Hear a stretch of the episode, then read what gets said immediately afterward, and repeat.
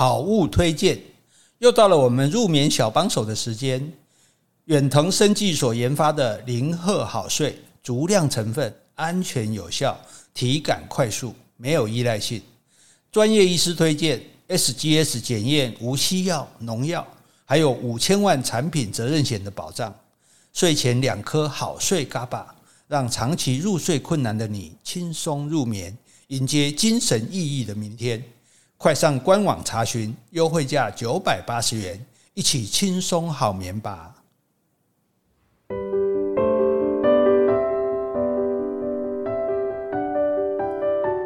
Hello，大家好，欢迎收听苦林巴拉巴拉，我是苦林，我是 Jessie，我们是 JK 二人组，我们也是助燃二轮组。你不是助燃之子吗？助燃之主，嗯、啊，我们两个就是助燃二轮组。好，我尽量自然一点。哎，这个我们上次不是讲很多这个动物都很厉害吗？啊、这个王那个王的哈，那其实上次因为时间不够，最厉害的我们还没介绍到。是啊，对，这么多王啊！嗯，这个是王中之王，我到处封王啊！我最钦佩的动物，什么动物？蚂蚁。蚂蚁啊！哎，蚂蚁太厉害了！你看那个蚂蚁这么小，嗯，那个蚂蚁有多小，你知道吗？蚂蚁的脑子啊，比针头还小。哎，有的蚂蚁真的是很小，对啊，蚂蚁，所以我相信你说它的头比针头。对啊，蚂蚁就已经很小了，所以它头，所以它应该是没没头脑的家伙，没什么头脑。哎，但是没什么头脑的家伙呢，它因为群体它的力量，它就造成它非常厉害哦。譬如说，它从一棵树要爬到另外一棵树，是那它不会飞啊？嗯，对，那怎么办呢？慢慢走吗？呃，问题是两棵树并没有相连啊，哦哦、隔空啊。对对，在树枝上，比如这这这这根树，这棵树的树枝跟那棵树的树枝还有距离啊。它不能这样子慢慢走到底下，然后再爬上去，啊。哪那么多时间？从上面这个这个一只蚂蚁就搭在旁边，那另外一只蚂蚁就搭在它身上，再另外一只蚂蚁再搭在它身上。他们就用自己的身体搭一座桥。可是它这边最底下的那蚂蚁有那么大的力气，可以撑住？撑住什么？撑住它们呢、啊？好，蚂蚁可以举起自己身体十倍甚至到一百倍的体重。哦，所以我如果可以搭九十九只的蚂蚁，对对对对对对对，所以当然也不需要那么多，因为你你每一只蚂蚁只在你身上踩过去一下而已啊，并不是所有的蚂蚁全部踩在你身上。你知道，就是这些蚂蚁，这样一群蚂蚁，现在就打，就用它的身体像叠罗汉一样叠出一座桥来。对，这座桥搭起来，它就在两个树枝之间变成一个蚂蚁桥，一个拱桥。对，然后其他蚂蚁就从这个些蚂蚁的身上走过去。哎，你知道吗？对，走过去，然后那这剩下的这些蚂蚁，是不是他们也要爬，也要爬上来？是啊。那当然，你这样爬可能。这时候你就没有支撑了嘛，你可能就会掉下来，那就可能会淹死啊。但是没关系，只要需要搭桥的时候，不管是要过河，还是要从树上过啊，空中过、水上过，这些就会有蚂蚁自动自发去搭桥。哎，所以人家说蚂蚁有的是群体的生命，而不是只看单一的生命。对，它没有自我意识的，它不会不会有蚂蚁说，哎，我我我跟老师很不离先去。对呀，会危险吗？对对对，不会。那所以这就这就是它厉害的地方。它，而且因为你知道蚂蚁，那如果不是靠一大群蚂蚁，蚂蚁也没有什么锋利的爪牙，也没有什么很大的毒液啊，那么小只，但是一群蚂蚁它可能几百万只，对，然后一天团结力量大，对，一天可以吃掉五万只动物。五万只，呃，才有因为因为那么多啊，对啊，所以你这一群是多少只可以吃五万只？有可能到百万只啊，对啊，对啊，所以不不多啊。而且它吃的动物是比它小吗？当然是比它大，没有比它小的东西。它所以它要用集体攻击啊，或者一拥而上，啊，蚂蚁雄兵，你有没有听过？所以那种森林里面那种蚂蚁大军来的时候，那个所向披靡啊，那那只任何动物，你只要还敢停在地面，一定一定把你干掉。啊，我有听过蝗虫大军，原来还有蚂蚁大军。对对对对，蝗虫大军是用飞的，那个是空军，这个是陆军。这个是陆军的。对，那像它，譬如说那种黄蜂，黄蜂的窝哈，它就想要去抓它的幼虫。可是黄蜂的窝呢，它那个屋顶哈，防蜂有涂那个毒液，自己涂毒液。对对对对对对对啊，所以那个它就没有办法从蜂窝的顶部进去。嗯，那就必须要从蜂窝的底部进去。可是底部它没办法进去啊，因为它顶部才有，比如说负债什么，对，才有才有通路可以过去。对，那那底部为什么没有通路？悬空的哦，哎，它的蜂窝是悬空的这样子。那上面上面因为蜂窝它自己也要进去啊，所以譬如说它如果是在树枝上，那那它是悬空的。那蚂蚁它没办法从这个上面去，它就从下面去。可是既然它是悬空的，它怎么去呢？嗯，它有人力叠罗汉，然后它就这样一样搭桥，还是可以把它吃掉就对了。所以你你甚至你你一个塔都没有用，它因为它可以，譬如说我我没那么高，对不对？那我要越过这个高墙。我也不需要用爬的，一直一直爬太累了，我就直接那个蚂蚁就，你有没有看过那种西班牙什么那种人人叠罗汉的？西班牙？对啊，西班牙不是有一种有一种那种庆典，他们就是人用人搭叠罗汉，搭搭的很高这样子啊，这个常常电视常常播的，然后你人那蚂蚁就是这样搭起来。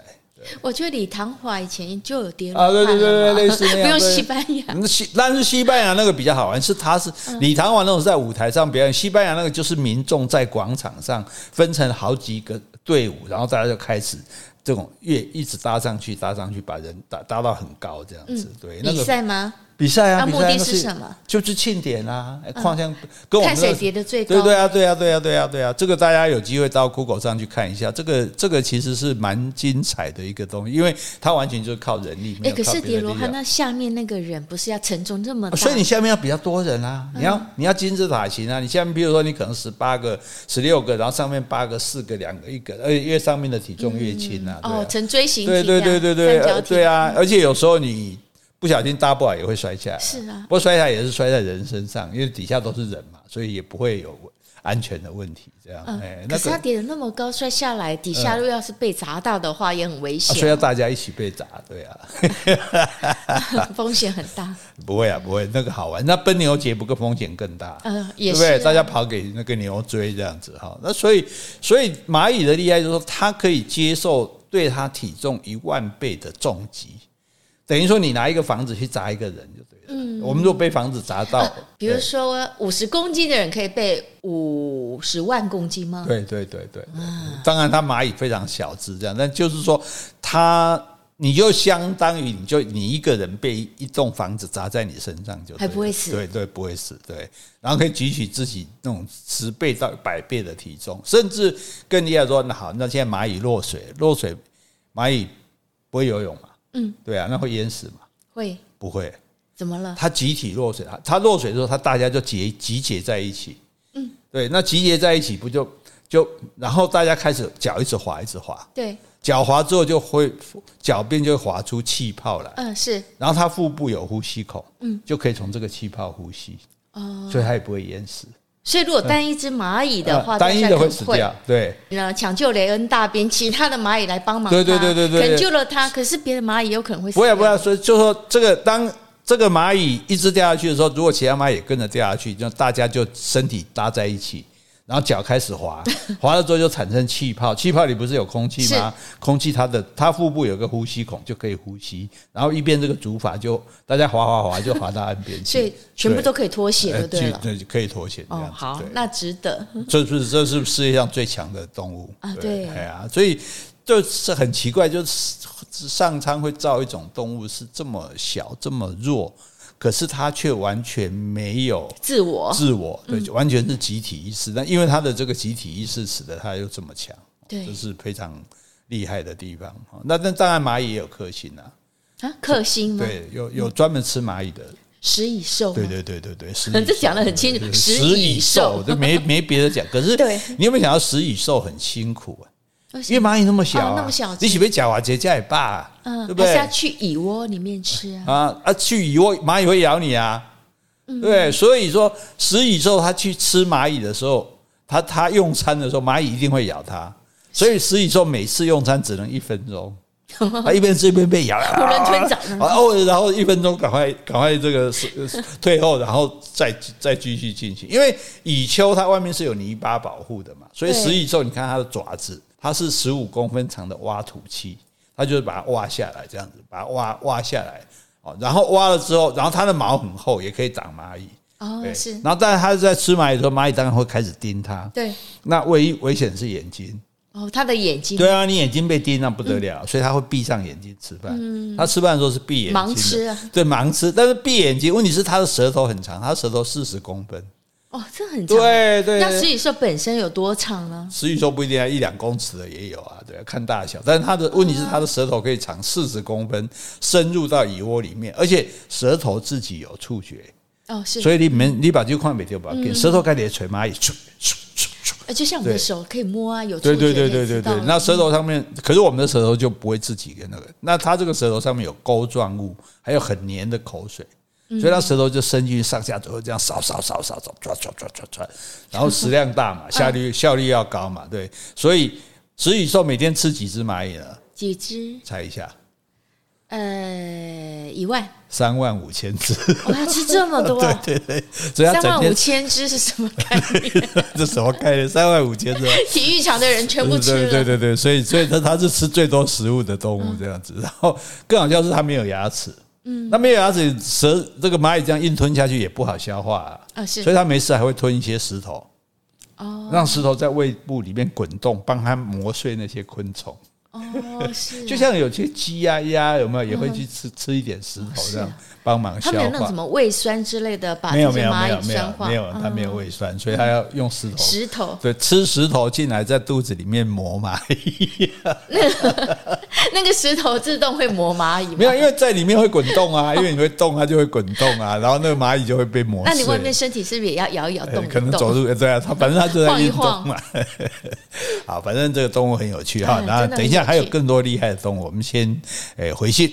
好，那我先回 p o c k e t 留言。这位听众是昵称是 A N T Y U J G F，他说刚刚读完苦林老师的台湾史必修。感觉像看完一本精彩的历史小说，内容很丰富。唯一美中不足的是字体太小，对退休族而言会看得比较辛苦。建议老师以后出书可以将字体放大一点，让我们看得更轻松。其实听 Podcast 就是一个可以让眼睛休息的好方法，所以每一集我都没有错过。希望你们可以继续合作，提供好节目，感恩。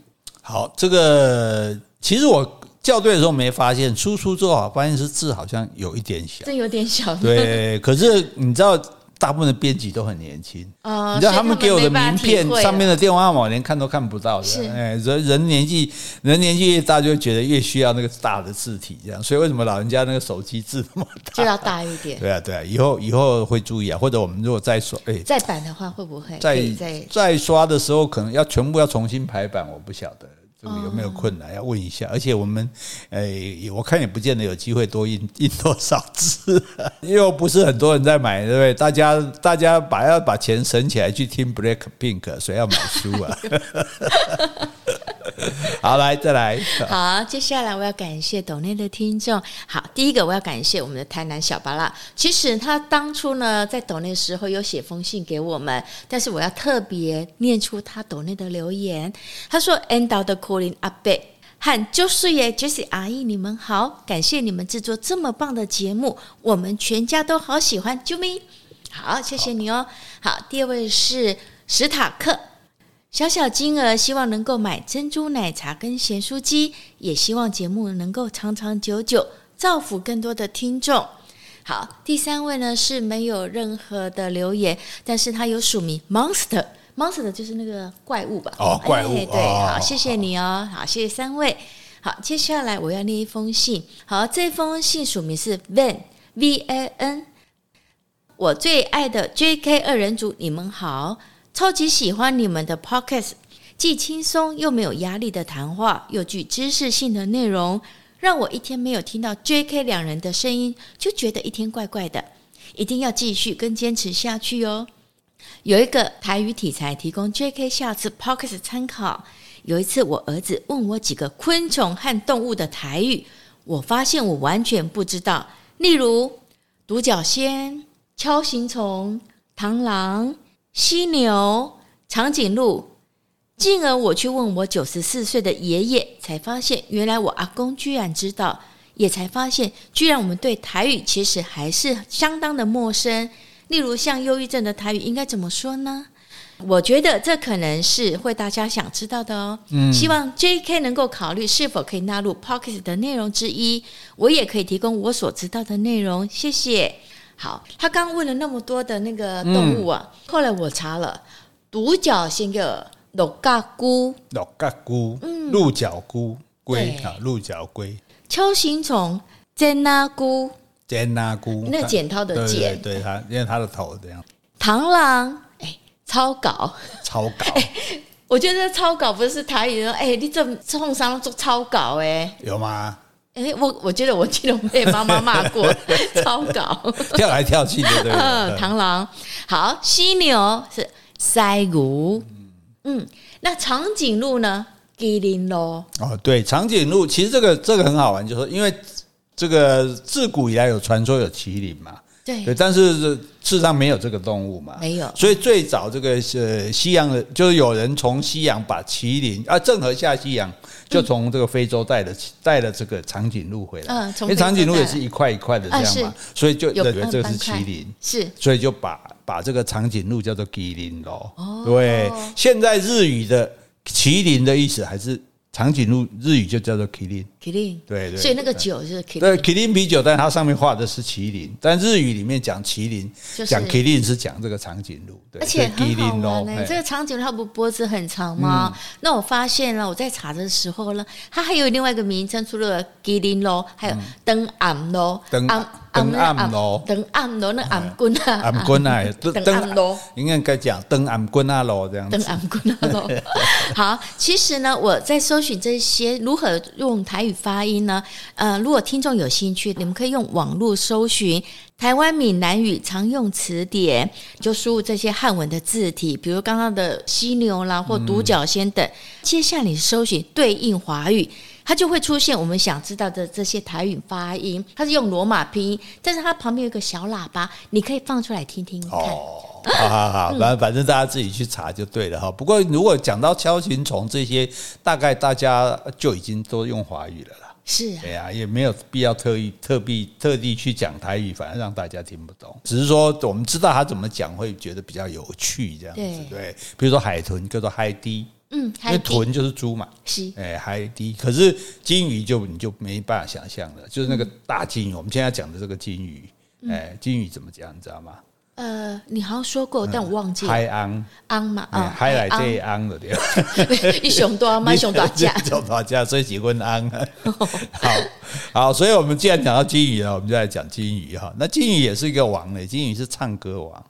哦，它会唱歌，哎，所以动物会会鸟，比如鸟会叫，我们说那个是鸟在唱歌，但是基本上还是并并没有什么旋律嘛，它就是啊，鹦鹉是不是？鹦鹉它会唱歌，鹦鹉它是学人的声音，对，那那并不是它自己的在唱歌这样子。像有些鸟类，鸟类有很多，它会学各种声音。我看过一种在丛林里面的鸟，它还会学锯木的声音，然后会学那个扳机开这样。咻，这种什么声音它都会学，就对了。我知道它有一些鸟是不是那种电铃声啊？对对，电铃声那个叫中面音，滴滴滴滴音这样子，对对对。中面音，中面音就是黄莺出谷那个音，这台湾有，那很不容易看到小小只的。对，那另外一种就滴答滴答答，那是褐色重树音。哦，好可爱。对，它的叫声就不一样。对，所以但是呢，真正会唱可以叫做唱歌，就是哎，你唱出来是要有旋律的。嗯，有音阶，有高低的，对对对对，那这就是大翅金，翅膀的翅。是大赤鲸唱歌，它没有在开口的，开口会吞把水吞下去。它是用腹部去发音。其实青蛙叫也是一样，很多啊蝉叫也是一样，它是用用震动，所以不需要张开嘴巴。有点像有人在那种表演腹语啊，就是他嘴巴不开口，但是好像感觉是用腹部发声的。嗯，应该是也可以这样比喻啦，但是我是没有看过有人真的会腹语这样子啦，对啊，但是这个。大赤金它它它没有很大只，它大概就十五公尺长，然后它发出的声音大概一百七十五分贝，所以哦，那很吵啊，算蛮大声的，但是在海里不会吵到别人。是，而且海那么大，大家距离那么远，所以大赤鲸的歌声可以传多远，你知道吗？多远？可以传到两千五百公里。两千五百公里是从台湾要飞到哪里啊？可以飞到日本了吗？所以，所以，所以这个大大自然的奥妙就在这里。所以它很好，就是它可以传到那么远这样子。因为它们距离，因为海那么大，鲸鱼彼此距离很遥远啊，所以它的歌声就必须要因为在水里面传得很远这样。而且它唱歌的时候，它是潜水。到差不多二十七公尺以下，然后倒立着这样唱歌。倒立、啊。对，然后他他是用喉咙的震动来发出声音，呃，不是腹部，对对对，用喉咙震动，然后发出声音，然后公的金鱼它就会，比如它会唱一首歌，我不会模仿的声音，什么这种声音，反正它这个声音是有高低起伏的。哎，那我请问一下，他唱歌是要自己自娱娱乐，还是说想要传达？他他要传达，所以只有公金鱼唱歌，基本上还是要吸引母金鱼的。哦，对对对，我体力好。对对，然后这个另外一只公金鱼听到之后，他会模仿他唱。哦，他就会模仿他的声音唱。这样。你说另外的另外一只公金鱼，他听到他唱的这个旋律，这样哈，就这个咪嗦咪来哆这样子，他就会跟着咪嗦咪来哆。可是他会咪嗦咪来哆西啦。他又会再自己再改一下，你知道吗？然后再传出去，再下一支下一首歌，下一支金鱼，他又稍微改一下，就慢慢传唱对对对对，所以大家会慢慢改，慢慢改啊，改到说好改不下去，这时候不唱了，然后再唱一首新的。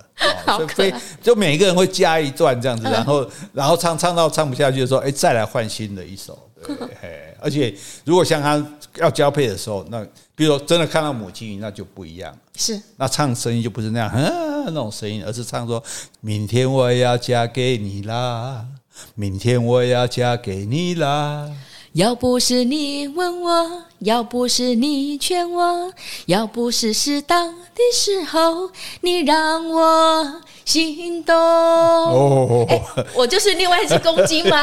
还帮你接你？你是母鸡，你。你不是说母鸡不会唱吗？对对对对对对。好，那你是另外一只公鸡。好，所以这个这个也很有趣哈，会唱歌的金鱼哈。然后呢，哇，这个我就我到现在还是觉得不太可思议。你知道？那个海狸，海水獭，嗯嗯，水獭我知道，它会盖水坝啊？怎么说？盖水坝，它就是，比如说在一条一条溪里面，它会去砍树，在溪里面，在溪在溪边，他在溪里面生活嘛，他是水生的，他在里面生活，然后他会去砍溪边的树。他用什么砍啊？对，起离奇了，他用牙齿咬，他光用牙齿咬咬咬咬咬，他可以把一根树咬断，但他不会咬太粗的树。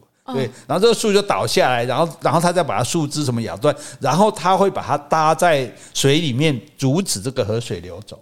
哦，这是不是叫水坝？嗯，对，所以他就他就会，你看那个那个海狸也好啊，水獭也好，它就是它就是会一直一直咬，一直砍树，一直咬树枝、咬树叶哦，因为它牙齿长得很快，对，它大概不要三分钟，它就可以咬断十三公分的树干。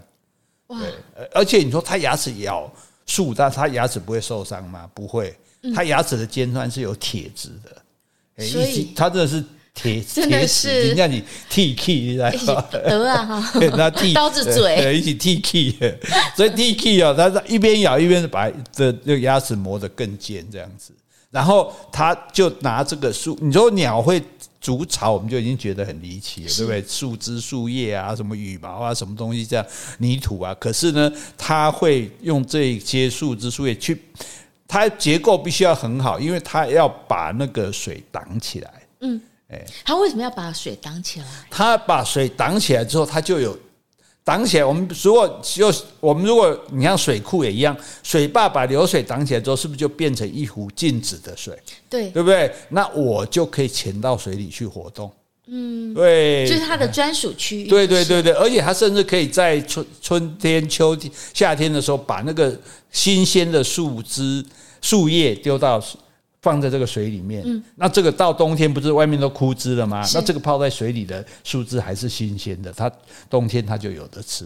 它会吃那个树呃，他吃树叶啊，他吃树叶啊，对啊。他不是吃贝壳啊？啊，不是不是不是，那是那是海边的那个那个这个这个是这个是护城河筑在河边的河长在河里面的这样子，然后而且它这些木头它还会加上泥巴，然后。搭起来，然后它可以搭多宽？搭到八百公尺宽。哦，真的是水坝。对对，真的是一个水坝这样子。然后，所以他是素食者啊。呃，他然后他搭起来之后，他就可以在这里面，而且他还可以在这个泥巴里面再钻一个地道，做他的卧室跟他的婴儿房。啊，平常就在水里面游，吃那些叶子，然后没事就到卧室里面去照顾他的小孩这样子。啊，这么厉害。对，所以所以。唯一这个动物会改变地球表面的，唯一会改变地球表面的动物，除了人类之外，就是这个，嗯，水獭这个。哎，所以它是水陆两栖，对不对？对啊，对啊，对啊，它当然会在，但是它主要活动是在水里面。问题是，它就是没有办法想象说，它怎么会想到说要去把树枝、泥巴，然后去筑一个堤，嗯，然后把水挡起来，然后它可以在那里活动。而且像个嘎，我们怎样？那叫老高公还是外星人嘎嘎？给你这处，给你这处，对呀。所以在动物里面，就是有很多不可思议的事情啊，哦，像譬如说。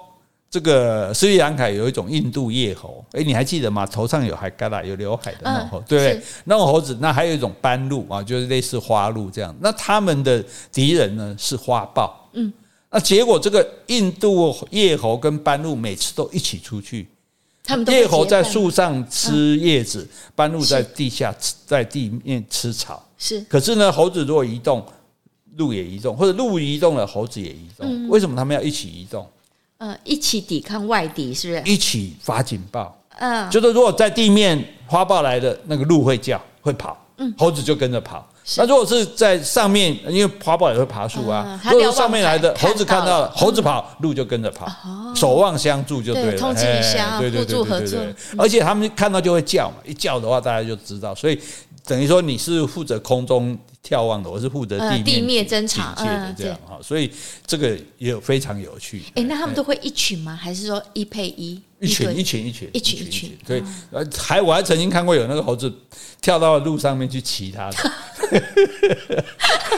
可是调皮啊，那个路也不太高兴被人家骑的，但是他们就是有，就是有这样的一个共生的这种关系的，对，像甚至哦，那个尼罗尼罗二，就是埃及的尼罗河的那个尼罗二，尼罗二啊，它会在西西边生蛋嘛，嗯，但它还是要到河里去找东西吃啊，是，那它生的蛋，那个巨蜥。蜥蜴的蜥啊，就是像科摩多龙那种，就会来偷吃它的蛋。哦，那那它也没时间一直顾着蛋啊。可是呢，有一种水鸟哈，一个走行走的行旁边一个鸟，这种水鸟呢，鳄鱼在哪里生蛋，它就在它旁边生蛋。啊，这不是很奇离奇吗？对啊，照理讲，你这鳄鱼会把你不怕鳄鱼把你吃掉吗？不会，它生了蛋之后，它就在鳄鱼的附近生蛋。嗯，啊，因为它在孵蛋，它都在家。所以这时候，但是蜥蜴来的时候，这个鸟是没办法对抗蜥蜴的。对。但是蜥蜴当然有可能要吃它鸟的蛋，也可能吃鳄鱼的蛋。鳄鱼的蛋。但这时候鸟就会叫。哦，偷吃鳄鱼。对，然后两个这个翅膀还会张开哦，它会去挡那个那个蜥蜴哦，这哇很凶的样子哦。最主要是这样叫，然后那蜥蜴当然会稍微有所迟疑。啊，这时候鳄鱼在水里对，听到了，哎，鳄鱼就回来，一回来那蜥蜴就赶快跑。对，所以鳄鱼为什么容忍它在旁边？因为等于是它帮我，它会帮我守啊，保姆、保镖。哎呀，对啊，对啊，类似我的保镖一样。那那所以鳄鱼也不会去吃这个鸟。对，这也是共生的一种。共生，共生，对不对？那那那这个鸟，所以这个鸟，就是他当初他怎么会想到说，哎，我来生点鳄鱼边啊？那顺便当对我帮你顾你的蛋，那同时等于鳄鱼也顾我的蛋啊，因为对对，因为蜥蜴来我也抵抗不了啊。对啊，那但是因为鳄鱼蛋在我旁边，所以我一叫鳄鱼会回来，鳄鱼回来把蜥蜴赶走，保住它的蛋，也保住我的蛋。对，这很有趣的这种这种。所以蜥蜴会怕鳄鱼吧？鳄鱼比较大只啊，对啊，蜥蜴会怕。可是鸟打不过蜥蜴啊。对对，所以我的来你边啊，谁能？你其实你说谁是谁的保镖？都是对啊，我是帮你，我是帮你守瞭望的，我是帮你守卫的。对，我帮你过门。对对，我帮你够猛的，你帮我，你帮我把敌人赶走，这样对。所以这也是非常，因为鳄鱼也没办法自己整天顾，它要去找吃的啊，对啊。所以那鸟因为一公一母，可以一直在孵蛋，一直出去，所以一定有人在家。啊，有人在家就说：“哎哎哎，查到来啊，查到来啊！”鳄鱼就跟着，小呀小呀，然后蜥蜴就溜走了，这样。太可爱了。对对，很好玩哈。那还。还有一种，这个互动物的互生关系很多，像烘鱼，好吧？我们在水族馆看过，那很大只，那个扁扁的那个红红鱼，对，它的那个游行很漂亮，对，很有流线。然后红鱼，其实你在海里如果看到红鱼在游，就会有一大堆小鱼跟着它。跟在他旁边，跟在他旁边，对对对，帮他清洁身体。哦，他的外表，他身上有很多寄生虫，有很多皮屑，他就会在那边帮他帮他清洁这样子。那小鱼是当做食食物吗？对啊，主要食物。所以我只要跟着一只红鱼，我都免赶不上他家。对啊，所以我免去找家呀，我就规定对耶了。甚至他亲到红鱼，连亲到红鱼的嘴巴，他也敢进去亲。红鱼也不会吃，红鱼也不会吃它，因为红鱼吃一次，大家跑掉以后没人帮你清，了解。所以所以红鱼也也对很舒服，让它等于帮它做 SPA 就对了。嗯，而且这一群小鱼，它这样这只红鱼清完，它就走了。再找另外一只、嗯。你说这些小鱼？对对对对对对对，所以光一只不够啊，所以我清完一只换一只。但是因为小鱼有活动的区域，所以这些红鱼它会定期，就说哦，我差不多辛苦就要九九喵喵啊，它就游来这边。然后小鱼就说哦，那可以来啊，来老点。哎，那这样子难道他们有特定区域吗？你说它游来这边？有啊有啊有啊，它有，因为红鱼活动的区域比较大，啊，小鱼没办法游那么远。哦，对，所以这是 SPA 区啦。如果你需要 SPA 服务的话，就来这边。嗯，没有错，就这个。像呃小鱼会帮红鱼亲，然后有一种条纹蒙蒙，就是一个犬部一个蒙蒙受恩惠的这个蒙蒙受恩惠啊。蒙呃承蒙的蒙嗯蒙古的蒙蒙古的蒙。就叫你干单的不要讲啊嘞，左边是犬部。对对对对对对犬部，然后蒙古的蒙这个蒙呢，它会帮油猪嗯疣猪帮它清寄生虫。条纹猛会帮疣猪吃寄生虫。对对对对，因为疣猪它动物它麻烦就是它没有手，所以它身上如果有虫，它没办法抓。它只能滚啊。对，它只能在泥巴里面滚啊，这样。所以为什么很多牛也是一样，喜欢在河马喜欢在水里滚？其实一方面除了要凉快，一方面也是希望那个泥巴不要让寄生虫进来。这样，那这个条纹猛就会，那疣猪在它就小小心的来帮它清啊。条纹猛就对对对，帮疣猪清寄生虫，清一清。条纹猛很小吗？条纹蛮算蛮小只的，这样你就看那种类似那种雕的那那种样子，这样子对。然后呢，这个油猪当然开始双方还是有点怕怕的啦。虽然油猪是吃草的，如果油猪是吃肉的，条纹猛可能没那么大胆，对啊，它是吃草的嘛，所以这个条条纹猛反而是吃肉的，对，但是它不会吃它，就吃它的鸡，挖它身上的昆虫这样。吃一只那疣猪就很舒服，就躺下来。一个脚抬起来，就像你们家弯弯一样。哎，对，哎，所以疣猪它本身皮肤都有寄生虫，这些寄生虫是啊，吃它的表皮吗？吃吸它的血啊。哦，是吸血。对，有可能在它吸它的血，然后在它的这个皮里面生活啊，这样子。你像那个，我们看那个那个叫动作很慢的叫什么？树懒。哎，树懒，树懒，树懒身上一大堆虫啊，而且有一种蛾类根本就直直接一辈子都在里面生，昆虫就养，幼虫就养在那里。所以那些虫寄生在这些动物的表皮上，都是吸血，而不是要吃肉。应该不会直接咬它的肉啊，对，吸血就吸血比较营养啊，对，嗯，好，那那所以这是疣猪，那可是长颈鹿，长颈鹿也很麻烦，哎，长颈鹿身上也会有寄生虫。那那他怎么办？他也不能在水里滚啊，因为长颈鹿它太高，脖子太长，长颈鹿连喝水都很危险。哦，对啊，劈腿。它劈腿，而且你像它这样子投下去，这样脑溢血，那血就那血要流到整个 整个这个脑部去，这不得了。对，所以它是它就没办法去水里面滚，那它只好去摩擦树枝。嗯，是。那摩擦树枝的地方就有限嘛，对不对？那就有一种牛椋鸟。哦，梁就是一个木头的木，金城的金，牛椋鸟就一整群就降在它身上。哎，下等于下下下个月我们去肯亚就可以看到了。希望对他们就会，它就会存在在他身上，然后就这个吃他身上的寄生虫。啊，是啊，可是哦，这牛椋鸟比较坏。为什么？它会趁机偷喝血。喝谁的血？长颈鹿的血啊！长颈鹿不会痛吗？会啊，会啊，还 配点豆啊，豆也皮肤啊，我假糖啊，配点饮料啊，所以所以他就多，所以有些长颈鹿看他就就那个身上会有一。因为血不多啦，一点点这样，他就趁机吃寄生虫，吃着，咚的，树能会能出下回，那就长颈鹿说摇脖子又摇不开啊，他就飞走而已，等下又回来了。哦，是，对，所以还有还有会有偷偷吃。嗯，那这个比较辛苦一点。对 对，但是但是没办法，因为他这个会吃寄生虫嘛，对。所以其实这个这个很好玩，就是说，像在非洲很多的民族啊，他跟牛，他。我们刚刚讲都是共生嘛，对不对？对。那它跟牛，人类跟牛就共生。像我们这次去，如果去成了哈，去那个就可以去看肯雅的那个马赛人。啊。马赛人都长得瘦瘦高高，瘦瘦，然后披一件红衣服，身上拿一根棍子，好有型。你知道他们在干嘛吗？他们不是造型，嘿，你很有型啊，很有型。他们是在荒野里面牧牛。啊，所以他们那个他们的财产就是他们的牛这样子。对，所以他们一定每天要出去牧牛。可是暮年，问题是荒野有狮子啊。嗯，那你人不怕狮子吗？怕，不怕。嗯，狮子怕马赛人，啊，因为马赛人都穿红衣服，是，所以他都披一块披一个红衣服。那为什么怕红衣服？因为马赛人历代哈，只要成年人成年礼就是猎一只狮子，一个人的力量可以大家一起帮忙猎也可以，但是就是去猎狮子。所以猎狮子的时候，他们都穿红衣服。嗯，因此有些狮子就被猎掉了嘛。因此狮子就有一个基基因记忆，是后代的狮子即使。才刚长大没见过人，他也知道说：“哎、欸，浅蓝色红衣服，哎，浅蓝色就一样。”所以从来马赛人在野外不会被狮子攻击。哦。然后呢，我们就去参观马赛人的村庄。我之前讲竹堑的时候有讲过嘛，他们就是用竹子这样围起来，嗯、把整个住的地方围起来，然后里面都是牛，满地的烂泥巴、牛粪，然后有房子，房子泥土，然后也是用。古赛可以搞哎，像我们在西藏也有看到古赛狗壁啊，那这个，所以这个这叫挖粪涂墙，把粪挖起来涂在。挖粪涂墙，挖 粪涂墙。然后这个房子里面还不是睡人哦，嗯，房子里面睡小牛啊，因为小牛在外面太冷，所以里面是睡小牛。然后就是主主要房间睡小牛，要小房间才是睡人，哎，所以空气什么也也。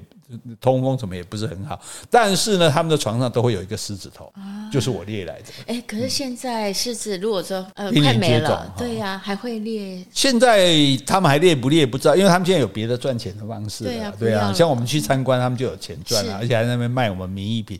那但是但是，就说以他们的传统来说，他们打猎就是一个成年礼啊。其实如果一个人猎一只狮子，没有多少了。会狮子会濒临绝种，是因为。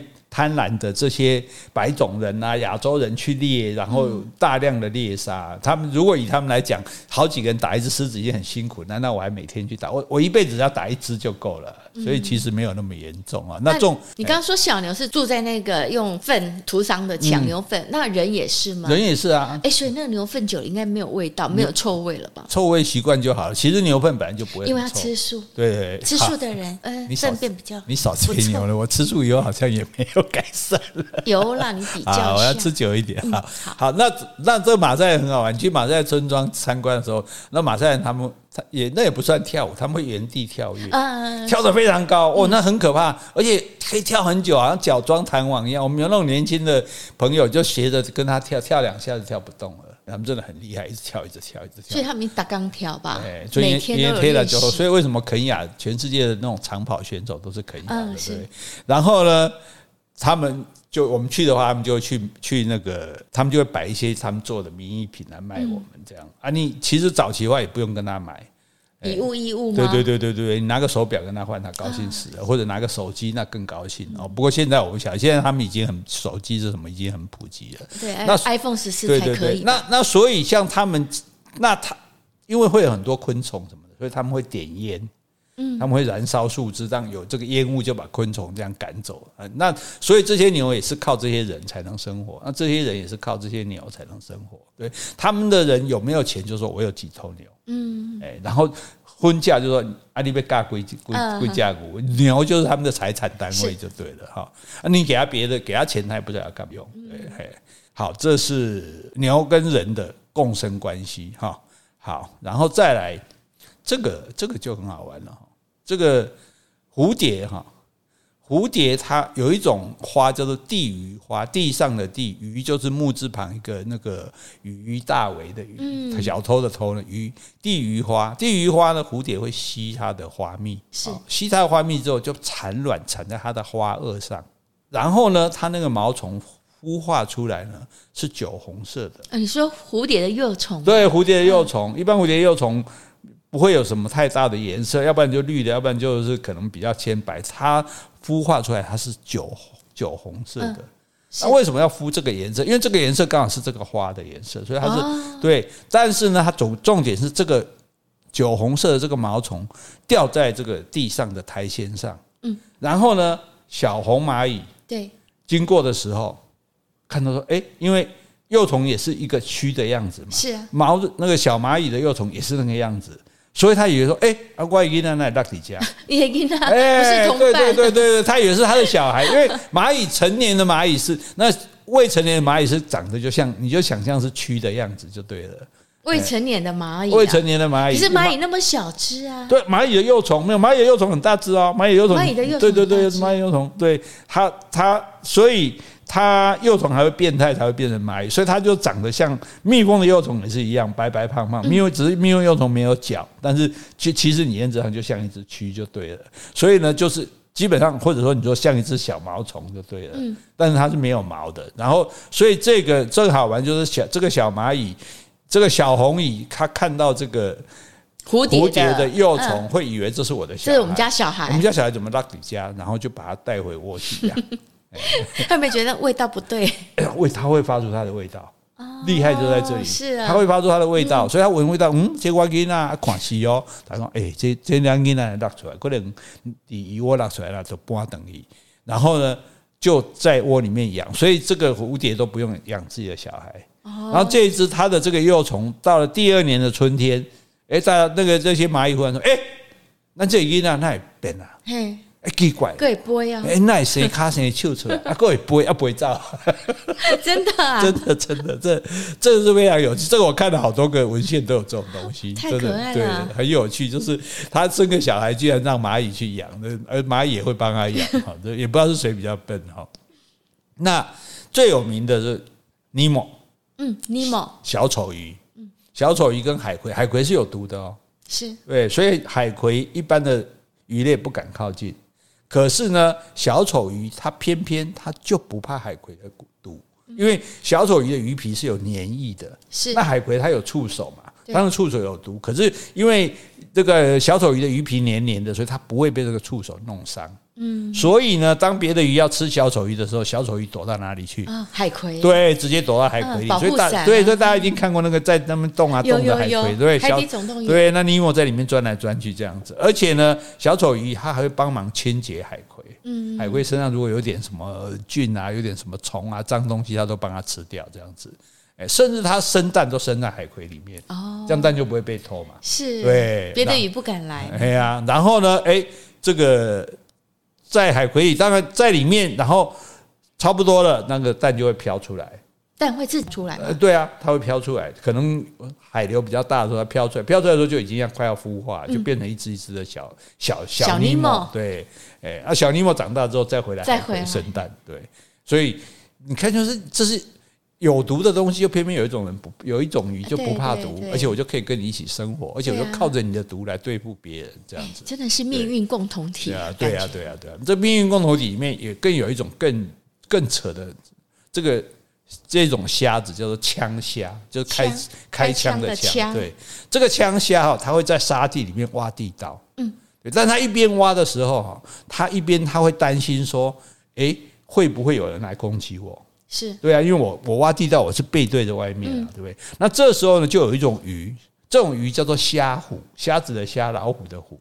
哎，这个虾虎鱼呢，乡下去挖地道的时候，虾虎鱼就会在它的背后，然后守卫吗？守卫它，背对背守着守卫。哦哦，对，就当他的眼睛。对对，当他眼睛看有没有来。那那可是他怎么告诉这个枪虾说安不安全呢？它鱼尾巴会摆动。嗯，对，所以如果这个。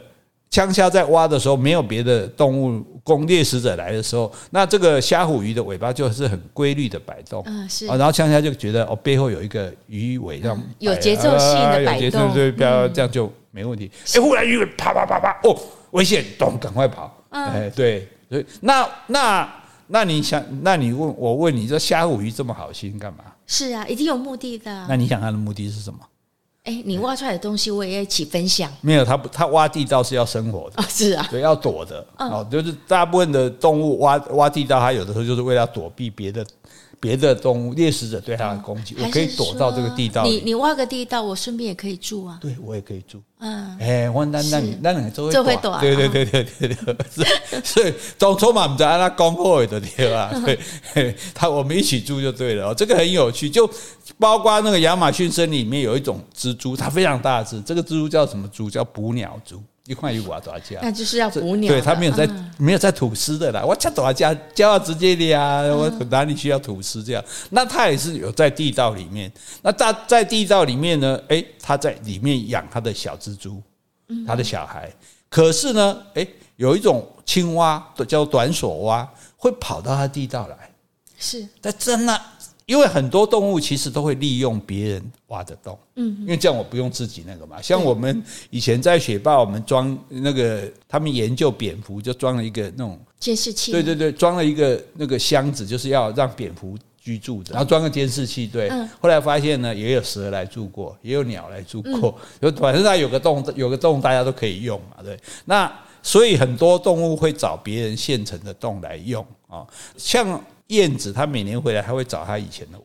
嗯，因为所以为什么有人说，哎，那燕子每年都回来我家？因为现成的窝我不用再做啊，我还记得啊，我不然我要做新的多辛苦。而且他们好厉害啊，对，那 GPS 定位很准。哎呀哎呀，照相正来过过垂觉得，那是那最好就是说，哎，你这青蛙捕鸟蛛很大只，青蛙照理讲，这青蛙不是它的对手啊。可是青青蛙居然使用它的地道，它也 OK。嗯。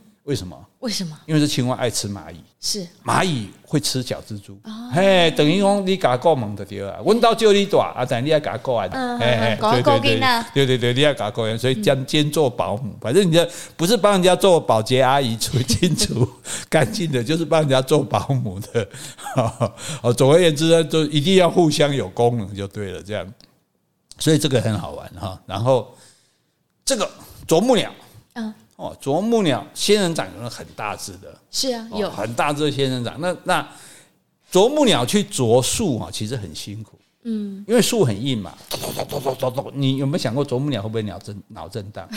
对啊，所以啄木鸟的头部构造是很特别的，对，所以它才啄才不会脑震荡。哎，所以它里面有一层保护的那种，所以据说安全帽的这个构想就是从啄木鸟哦，是啊，来这有一层把它脑部保护住。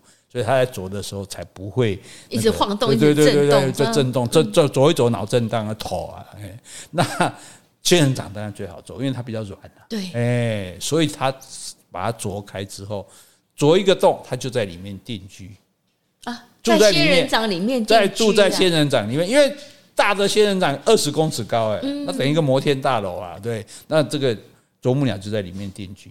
哎，只是仙人掌不是多肉植物会比较软吗？对，这边定居的话不会呃不够坚硬，不够坚固。可是仙人掌也不会倒啊，是也不到会倒的地步，因为沙漠也没有什么太大的风啊什么的。但是既然它站住啊，我只是挖一个我可以容身的地方就够了。对，那顺便就帮它除虫，因为我家我也不能有虫啊，就咚咚咚。所以仙人掌一般也有虫啊。对对，只要是不管动物植物身上都会有虫啊。